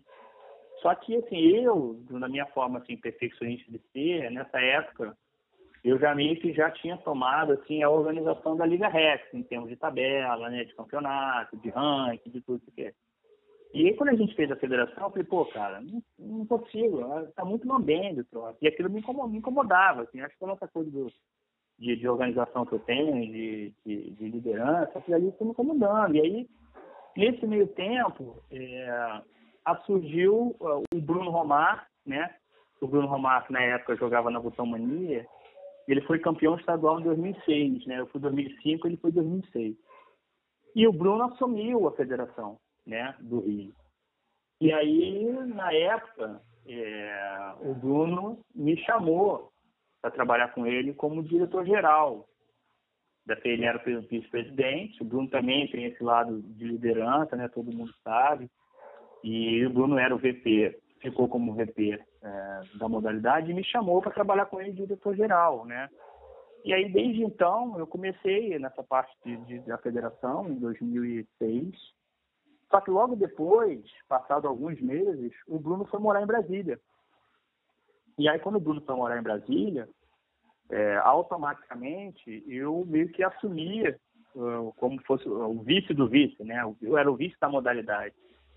E eu meio que assumi é, a modalidade. A gente acabou fazendo assim, o Bruno morando em Brasília ficava meio que como um diretor geral, assim, mas eu ficava frente aqui da coisa, porque ele tinha saído, né? E a gente tinha lá uma, uma diretoria técnica que ajudava nos campeonatos, o André Espino, na época e tudo. E aí o Bruno saiu, foi, ficou em Brasília, eu fiquei esse mandato tampão para ele, até a gente chamar as eleições, meio como está acontecendo agora no Rio. E a gente chamou as eleições e eu fui eleito como vice-presidente da modalidade. Isso aí em 2006 ou 2007. E ficou até? E fiquei até 2014.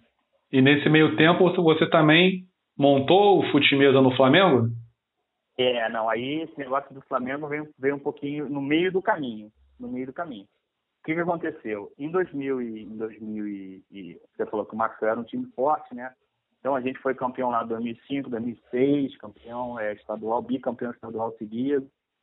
E aí quando foi em 2007, o Regis saiu, foi para a FUMEC. E, e outras pessoas do Maxwell também saíram.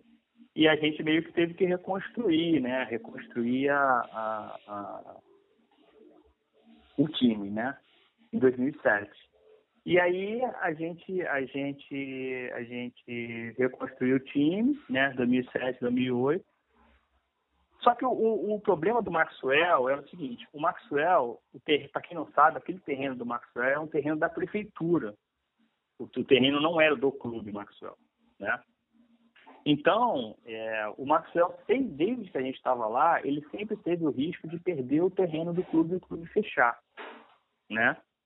Porque aí já houveram vários papos que iam construir um Guanabara lá, então a gente sempre meio que foi assim, é, pisando em ovos, a gente começou jogando no Salão 9, e aí em 2007, depois que, que essas pessoas saíram, a gente conseguiu uma sala pequena no fundo, a gente fez uma obra, ampliou a sala, só que era aquela coisa, né? E começou depois de um tempo, o Maxwell tinha bingo lá, que não podia ter, né? Umas coisas assim. E aquilo, o pessoal falou, pô, cara, a gente está jogando num lugar assim meio, né, que vai, um dia vai perder, outro dia não vai perder, o clube vai fechar, não vai fechar. Aí o que acontece? Em 2005, quando eu fui campeão estadual, é, o André Espínola, que muitos conhecem aí, que parou de jogar, mas jogou há muito tempo, ele foi convidado para jogar, para jogar bolinha no Flamengo. O André Espínola jogava bolinha e dadinho, né?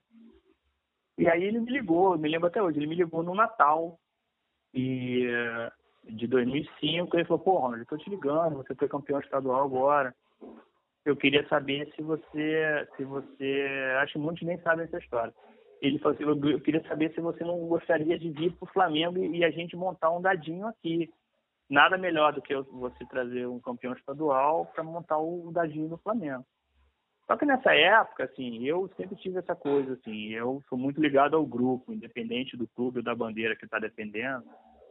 Então, como eu tinha uma amizade muito forte com o pessoal do Maxwell e a gente tinha uma integração muito boa e foi a Rex que me abriu as portas para jogar, eu falei, não, André, eu acho que ainda não é o momento de eu ir jogar no Flamengo, é o meu sonho, fico lisonjeado, porque quem não tem o sonho de jogar, pô, né, com, com a camisa do time. E aí eu não fui, 2005 por isso continuei no Maxwell. E aí depois, com esse negócio do Maxwell correr o risco de perder o terreno e a gente acabar na rua com a mesa nas costas, é, a coisa foi se agravando. Eu sei porque o Bruno Romário e o Ricardo Mendonça, eles eram advogados do clube, então eles meio que me passavam sem assim, a situação jurídica da coisa, né? E a coisa foi ficando pior, né?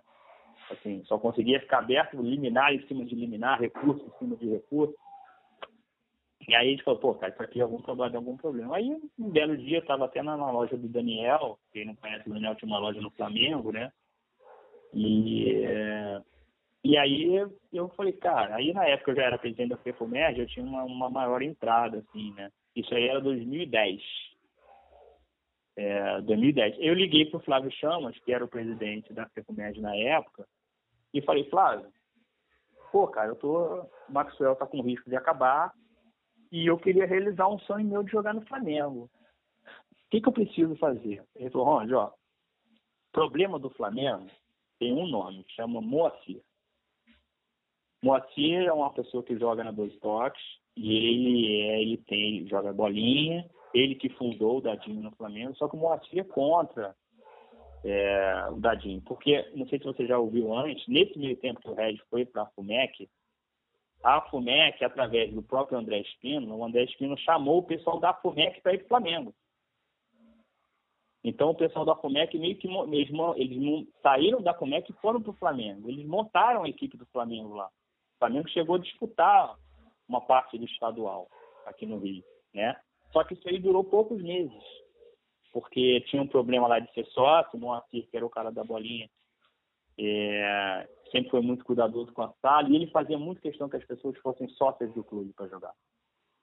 Então, é, como é muita gente, a maioria não é sócia, só tinha lista na porta, acabou que o projeto do pessoal da FUMEC não deu certo, né? E eles saíram da FUMEC e foram para a BB Tijuca. E aí, nesse meio tempo, eu falei, pô, Flávio Chamas, que era o presidente da FEFOMEC, eu falei, cara, eu quero montar o Flamengo, o que, que eu preciso? Ele falou, pô, cá tem lá, você tem o Moacir, que é um cara difícil, que não gosta muito da DIN, ele é totalmente a favor da dos estoques, ele que fundou, mas tem uma pessoa lá com ele, que ajuda na organização e tá, tá de frente também, que chama-se Sérgio Castro, que é o usador de toques. Sérgio Castro, ele, ele gosta do dadinho, ele até joga, assim, com brincadeira, mas ele joga 12 toques. Mas ele é uma pessoa que você pode entrar em contato, acho que é uma pessoa mais fácil, né? Aí eu falei, é, essa porta que eu vou entrar. E aí eu liguei pro Sérgio, falei, Sérgio, expliquei toda a história, tô com o presidente da, modalidade da DIN, Maxwell tá com problema, e eu queria ir pro Flamengo, eu queria montar o dadinho no Flamengo. Ele falou, Ronald, ó, o único problema de você montar o dadinho aqui, para não ter o mesmo problema que já teve com outras pessoas, eu preciso que todos sejam sócios. Aí eu falei, tá, isso aí eu vou resolver. E aí eu cheguei pro pessoal do Maxwell e falei, cara, é, vamos, a gente vai precisar que, entre de, que vocês entrem de sócio do clube. Aí o pessoal falou, não, beleza. E aí eu consegui levar lá o pessoal, a gente cadastrou, a gente entrou lá como sócio contribuinte, uma coisa assim. E nesse meio tempo algumas pessoas não vieram para o Maxwell, para o Flamengo, ou pela questão da distância, né? O Adriano, que joga com vocês hoje, que é sensacional, gente finíssima é, Roberto Adriano, João Carlos, é, acabaram que falo assim, pô, cara, é, a gente vai. A Zona Sul, a Gávea é muito contramão, e o Flamengo é um pouco contramão. Ali na Gávea tem muito trânsito, né? Não é um local assim, não tem metrô, é, é, é um local mais complicado de acesso. Assim. E aí eles ficaram e foram montar as BAC, né? O pessoal que não foi, Marco Antônio, Acevedo, João Carlos, Adriano, que era o pessoal que estava no Nacional. E o resto do pessoal veio. E aí veio, veio o Augusto, que é flamenguista, o Ricardo Mendonça. É, e aí, assim, a gente montou o Flamengo. E a gente está lá, estou lá no Flamengo desde 2010, estamos 10 anos já. Esse Augusto, todo mundo cita muito ele nas entrevistas. Jogava bem?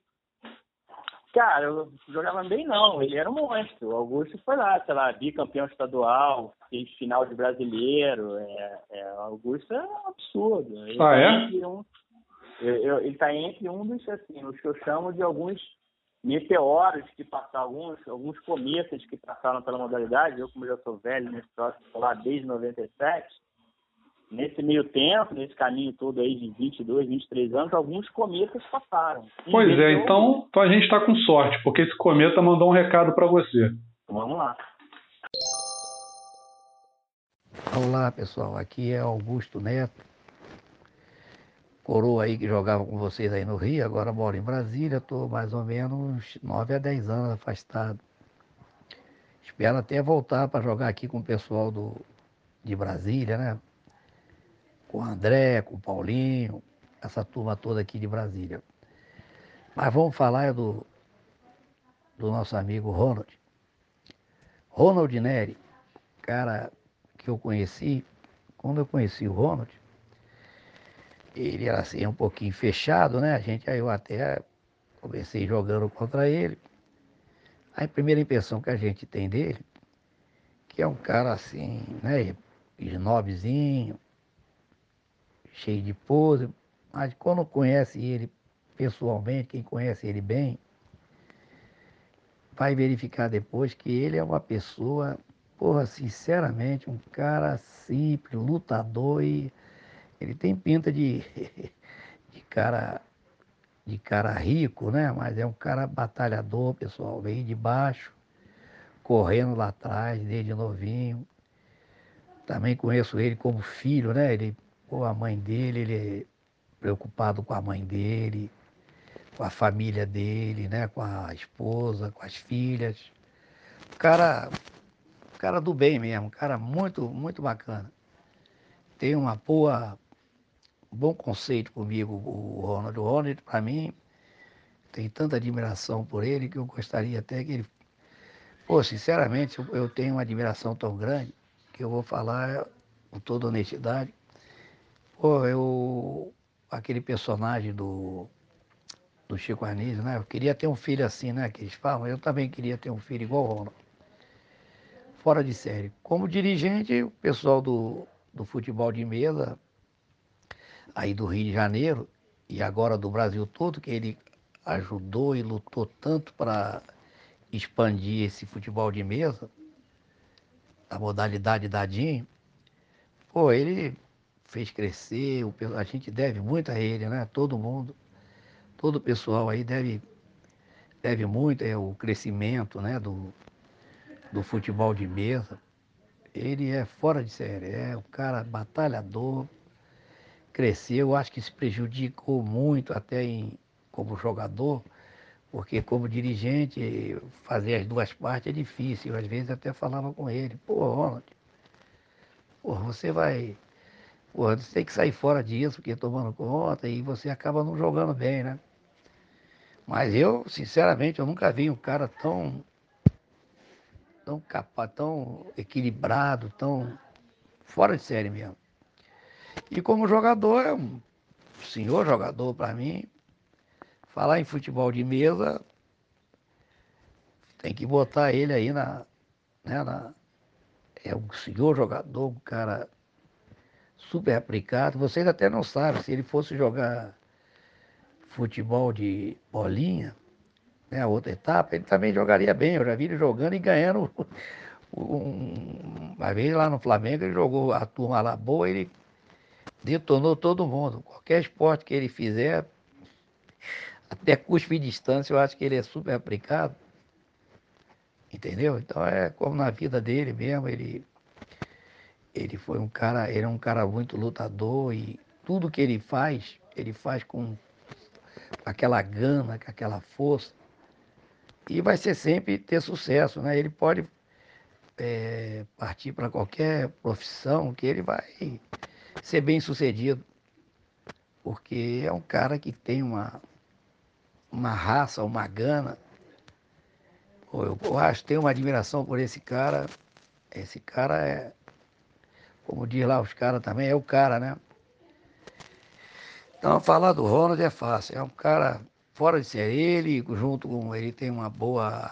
Eu sempre conheci ele, a gente se reunia lá em casa, né? Eu, o Ronald o, e o Bruno Romar.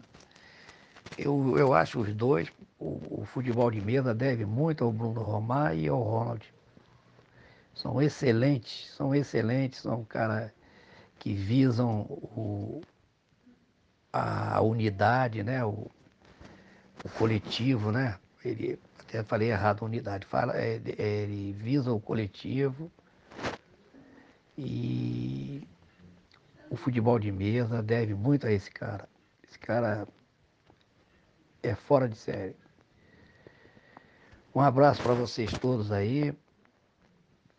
Falar do Ronald é, é, tranquilo, é o cara. E no futebol de mesa, voltando, é o cara ser bate. Todo mundo, quem quiser ser campeão, tem que bater nesse cara. um abraço para vocês todos. Felicidades aí. Tchau, tchau. E aí, Ronald?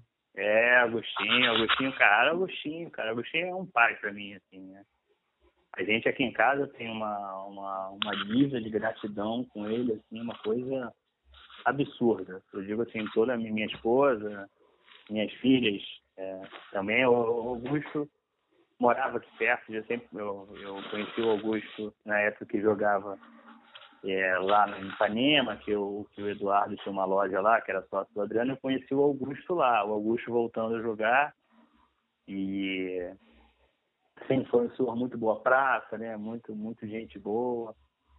E assim, e, e aí eu sempre tive, como eu tinha uma proximidade, né? Meu pai não morava aqui no Rio, e eu sempre tive orgulho assim como um pai para mim, né? E aí depois eu vim morar em Copacabana, perto de onde ele mora, onde ele morava, agora ele está em Brasília. E assim eu convivia muito na casa do Augusto. Eu ia na casa do Augusto quase que toda semana, né? E a gente tem, quando eu falo que a gente tem uma lista de gratidão para ele, na época, é, assim, eu sempre morei de aluguel, né? Sempre a gente sempre lutei muito, corri atrás, né? Como o Augusto falou, nunca tive herança nem pai rico. E aí, nessa época, o Augusto trabalhava na Caixa Econômica, né? E, e a gente sempre era recém-casado, mulher de aluguel, e o Augusto ficava martelando a minha cabeça. Hans, compra um apartamento, compra um apartamento, vem comprar seu apartamento. Aí eu falei, pô, Augusto, era bom, cara, eu vou comprar esse apartamento. Um dia eu vou colocar meu apartamento, é muito caro. Eu falei, não, cara, compra essa parede, ficava me moendo com esse negócio de compra o apartamento. E aí, num, naquela época daquela crise que teve em 2008, né, eu morava num apartamento e, e na época a pessoa pediu o apartamento. É, pediu, né? O proprietário pediu o apartamento que ia vender, até eu ia ter que me mudar, ia morar de aluguel em outro lugar. E aí nessa época eu já tinha um contato hoje e falou assim, não, cara, você vai comprar o seu apartamento. Não, Augusto, como que eu vou comprar? Não, você vai comprar o apartamento, cara. A gente vai, eu vou te ajudar, você vai pedir um financiamento, eu consigo lá na caixa. Pô, cara, e aí assim, ele fez o que um pai faz para um filho, né? Ele veio, ele veio aqui comigo, e a gente viu, visitou milhões de apartamentos, eu, a minha filha na época tinha, sei lá, é, três anos de idade. E a minha mulher visitando apartamento, o Augusto ia, às vezes o Augusto ia sozinho ver os apartamentos, sei o que. Ele conseguiu um financiamento na caixa para mim, eu podia usar o fundo de garantia, não sei o quê. E aí, cara, naquela época, e aí eu consegui comprar meu apartamento graças a ele. Então, assim, é, a dívida de gratidão que eu tenho com ele é a mesma coisa que um filho tem com um pai, assim, né? E depois daquilo tudo teve uma crise absurda no mercado financeiro, né, de aquela época de 2008, aquela bolha nos Estados Unidos, tudo assim. E se eu não tivesse comprado o apartamento na época que o Augusto falou, acho que eu nunca teria comprado mais.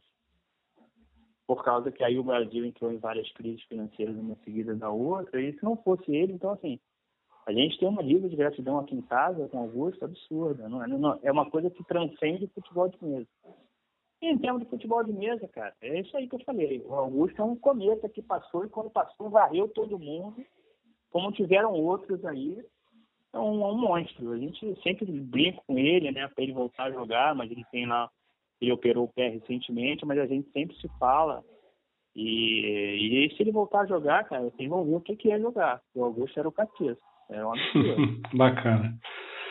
Meu amigo, a gente falou aí do Flamengo. Antes da gente entrar na, na CBFM, eu quero botar aqui mais dois recadinhos de uma galera que você conhece bem lá do Flamengo. Beleza? Beleza. Fala galera do Botão Rock Clube. Aqui é o Magal do Fla Fute Mesa. Primeiramente eu queria parabenizar o Fabiano por sempre levar alguma alguma história bacana do Fute Mesa, contada pelas pessoas que fizeram é, o esporte acontecer. Bem, hoje eu estou aqui para falar do, do Ronald, mais conhecido como Velhinho, dentro do grupo do Fla Mesa, né? Eu jogo no, no Fla Mesa, que vem a ser meu clube de coração desde meados de 2017. Lá se vão três anos jogando ao lado do Ronald. É... E durante todo esse tempo, esses três anos, construímos uma amizade bem bacana que vai além do, do futebol de mesa. Velhinho é um cara muito amigo, sincero e de uma generosidade muito grande. Uh, além de meu amigo, ele é meu mentor né, no futebol de mesa, tanto que eu dediquei a ele a minha primeira premiação individual pelo, pelo Flamengo. Ele é, um, ele é um cara que me ensina muito, me ensinou e me ensina muito no, no esporte a paixão que ele tem pelo esporte e a vontade de ver a, a expansão da modalidade são, são contagiantes para alguém que está jogando mais de 20 anos esse esporte. Velhinho, um grande abraço para você, meu camarada. É, do fundo do coração, você é um cara muito amigo. Queria que você soubesse que estamos juntos não apenas no fute-mesa, não apenas dentro do Flamengo, mas na vida. Te cuida, tudo de bom para você e Assim que acabar essa pandemia, vamos voltar a jogar, tá? Te cuida, cara. Tamo junto. Falar do Ronald é falar de um irmão conquistado generosamente pela vida. Sim, pois são 22 anos de convivência, caminhando juntos no fute-mesa e na vida, inseparavelmente. Foram e são vários bate-papos, troca de dúvidas, vida, problemas, desacordos, acordos, mas acima de tudo, muita união e verdade emanadas pelo coração. Eu diria ainda que Ronald é o ponderado, equilibrado, judicioso, e essas características o levaram às conquistas de vida.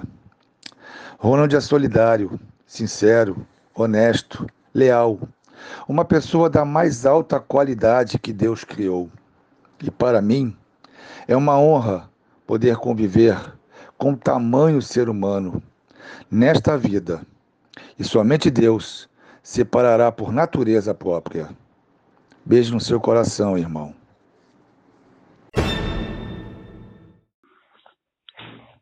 E aí, Ronald?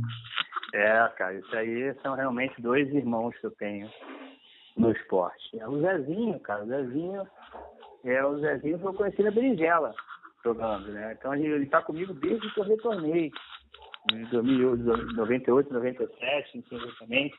Mas aí são mais de 20 anos com o Zé, né? E Zezinho a gente tem aquela relação de irmão literalmente, né? De brigar, de discutir, de depois ficar de bem de novo. Já que teve de tudo comigo com o Zé. Mas a gente nunca se abandonou.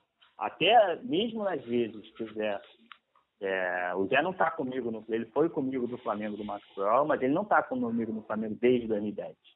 O Zé saiu, se não me engano, uma ou duas vezes para o Tijuca, se não me engano, é, para jogar. Porque, mas foi uma coisa assim, eu chegar para ele e falei, Zé, olha só, não tem mais condição de você ficar aqui. O Zé é um cara que não é fácil, né? O Zé, quem conhece o temperamento do Zé, sabe que o Zé é explosivo. E eu acho que sou uma das poucas pessoas que consegue controlar o Zé, né? É, o Zé realmente é um barril de pólvora. Eu já, já teve passagens com o Zé no Maxwell, cara, de, de, de, de, uma discussão lá, uma briga, não sei o que, que foi na época, o campeonato já tinha acabado, que era a mesa voando, e ele segurava a filha no, no braço, parecia uma boneca de pano, para lá e para cá. Quem, quem na época vai lembrar de mim. Então o Zé tem muito coração, um cara muito coração. Então, assim, o Zé já quis parar de jogar centenas de vezes nesse, nesses 22, porque, assim, eu acho que sou uma das poucas pessoas aí, fora, assim, o Adriano, né, algumas pessoas amigas, é, digo entre os federados, eu nunca dei uma pausa. Eu jogo direto desde 98 nunca parei. Eu nunca tirei um ano sabático. Eu nunca falei, ah, esse ano não vou, não vou competir, vou dar uma folga. Não, nunca parei. Nunca. E o Zé também nunca parou porque eu nunca deixei, porque senão eu já tinha parado. Então, às vezes que ele saiu do Flamengo, eu falo, Zé, vai lá, você precisa respirar outros ares, treinar em outro lugar, tá enchendo o saco, não sei o quê. É, então é bom, então eu vou, aquela coisa de irmão. Aí vai. Aí daqui a pouco eu tenho, pô, Zezinho, tô sentindo tanto a sua falta vem jogar aqui de novo. Ele fala, ah, é, tô querendo voltar pra aí. Aí ele vem, aí ele volta. Aí depois tem uma outra amiga, sai o Zé de novo. Aí vai jogar nesse lugar. Aí depois o Zé vem. Aí desde a última vez eu falei, porra, Zé, cara, agora aí tá pra parar de jogar mesmo. Porque esse negócio de vai e volta toda hora não dá. E aí o Zé também é flamenguista doente, né? Desde que eu conheço o Zé em 98, ele joga o time do Flamengo.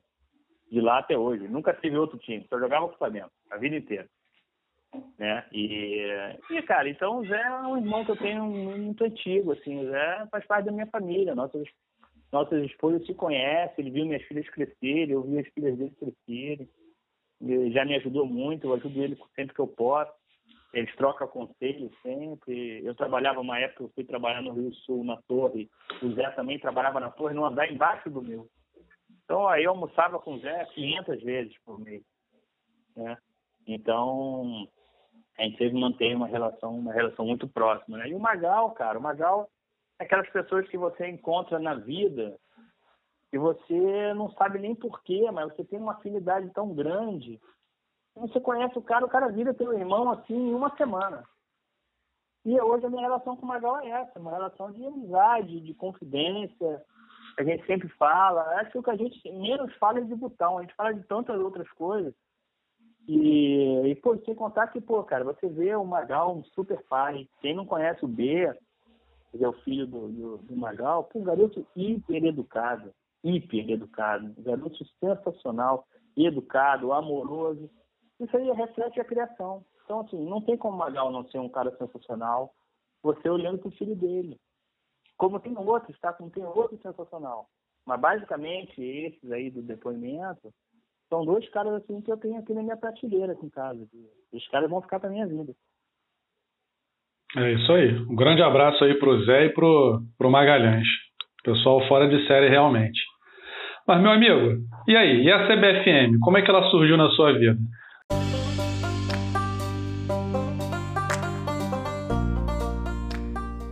É, galera. O nosso convidado de hoje em Ajaízes do Futimesa tem a história para contar. Mas por hoje a gente vai ficando por aqui. O próximo episódio terá a segunda parte da entrevista com Ronald Neri. Falaremos da sua trajetória dentro da CBFM e o legado que ele quer deixar para o esporte. Não percam, nos vemos na próxima semana em Ajaízes do Futimesa com Ronald Neri, parte 2. Um abraço!